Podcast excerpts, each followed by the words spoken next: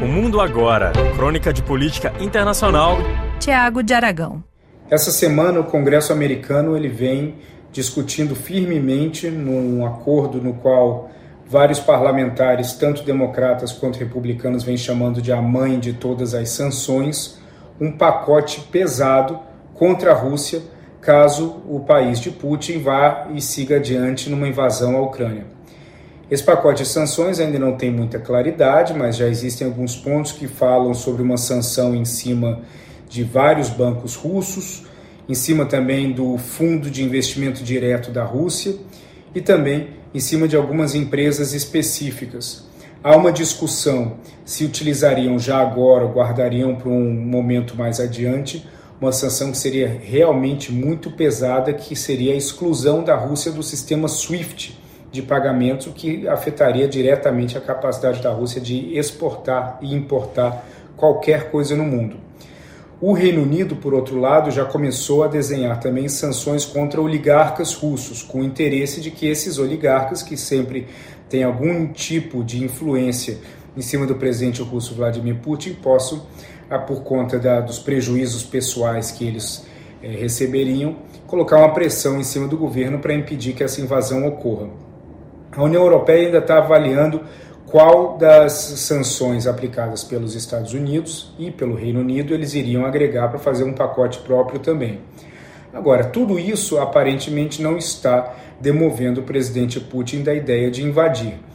Ele disse recentemente que todas as suas demandas eh, foram rejeitadas e a partir do momento que ele tem mais de 120 mil soldados na fronteira, fica muito difícil para ele recuar, mandar esses soldados voltarem para casa e ao mesmo tempo não ter nenhum acordo de nenhuma dos, das demandas que ele colocou na mesa. Então essa possibilidade da invasão ela aumenta e aqui principalmente em Washington se fala muito sobre como que poderia ser. Primeiro há uma incerteza muito grande em relação a tudo. Se a invasão de fato, como que ela acontecerá, quais seriam os interesses russos em cima dessa esse processo de invasão e principalmente também quando que isso ocorreria. Uma coisa que já é basicamente descartada é que essa invasão ela seria com o intuito de tomar todo o país, de que a Rússia tomasse toda a Ucrânia.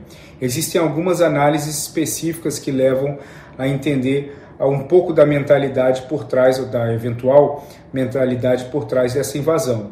Uma delas é unificar, criando um corredor de aproximadamente 700 quilômetros entre a Rússia e a Crimeia, para que a Crimeia não fique isolada e tenha uma ligação direta com o restante do território russo.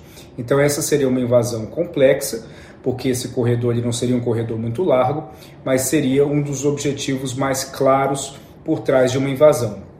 O segundo seria uma invasão na região de Donbass, onde temos a cidade de Donetsk, por exemplo, que é um polo industrial muito forte.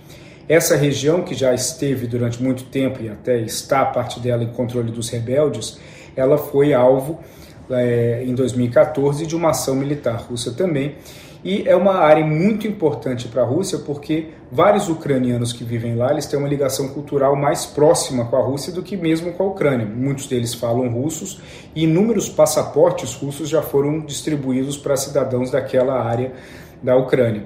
Então a anexação definitiva da região do Donbass também faria um pouco de sentido dentro da lógica russa indo atrás de uma invasão. Já a tomada de Kiev seria algo mais complexo, onde teoricamente utilizariam um corredor a partir de Kiev, onde aproveitariam um corredor a partir da Bielorrússia, já que existe uma linha de, de férrea e, uma, e rodovias também que ligam Minsk a Kiev, isso facilitaria numa invasão partindo da Bielorrússia. Mas esse é o cenário menos provável até o momento.